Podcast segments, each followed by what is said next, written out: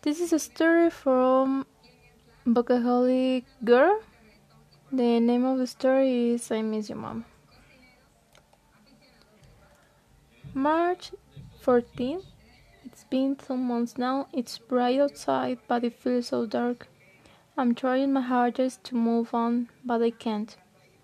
Most of the time, I feel so hollow as if I am capable of feeling emotion anymore. And when I do feel something, it's an overwhelming sadness. Sleeping at night is impossible, and I'm often kept up to the early hours of the morning. On bad days, I'll wait until night falls, and after making sure Grace is asleep, I'll still holding in the tears. I miss you, Mama. May 21st. It was Grace's fourth birthday yesterday. She kept asking why you weren't here with us. I told her that you were gone forever, and she started to cry. But it's only the truth, after all. June 18.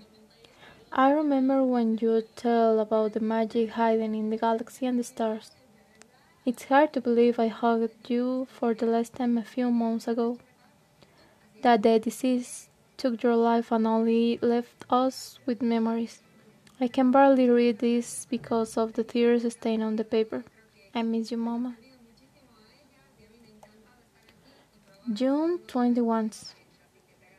The pain of you hasn't gone yet, faded, but still there. I can still remember your warm brown eyes looking down at mine. A bright smile on your face. It's easier for Grace. She didn't know you was long. She hasn't fully grasped the concept of death. Maybe it's better that way. July 30.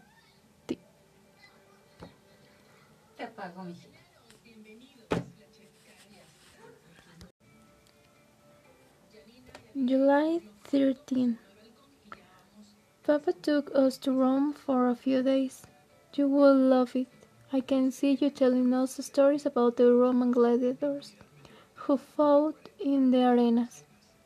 Well, we're home now, but I don't know if it can ever really be home without you. I miss you, Mama. August 28. It will be your birthday today. I woke up to some warm cocoa made how you used to make it. Papa hugged me while I cried. Later, Papa left to go do something. He said it was a surprise. Later, he came back with a kitten, just like the one we had when we were, little. As much as I love it, it just reminds me of another lost. September 13. I, I take it back. The cat's name is Barry, and I wouldn't trade him for the world. He looks grumpy, but he has the biggest heart. He sleeps at the end of my bed, and whenever I wake up shaking from my nightmares, he rubs his fluffy head against my face. You will love him so much, Mama. November 7th. We watched the fireworks today, Mama. I don't know why they were on, and they were probably illegal, but they were beautiful. I remember watching the fireworks by your side and shed a few tears. December 24th. For my birthday, Papa and Grace bought me a beautiful silver necklace. It has an embroidered heart and a photo of us at the fair together. One of the last days we spent together before you got diagnosed. I couldn't help but cry. But this time they were happy tears, Mama. January 8th. Mama, the pain's fading. I can look back and smile instead of cry.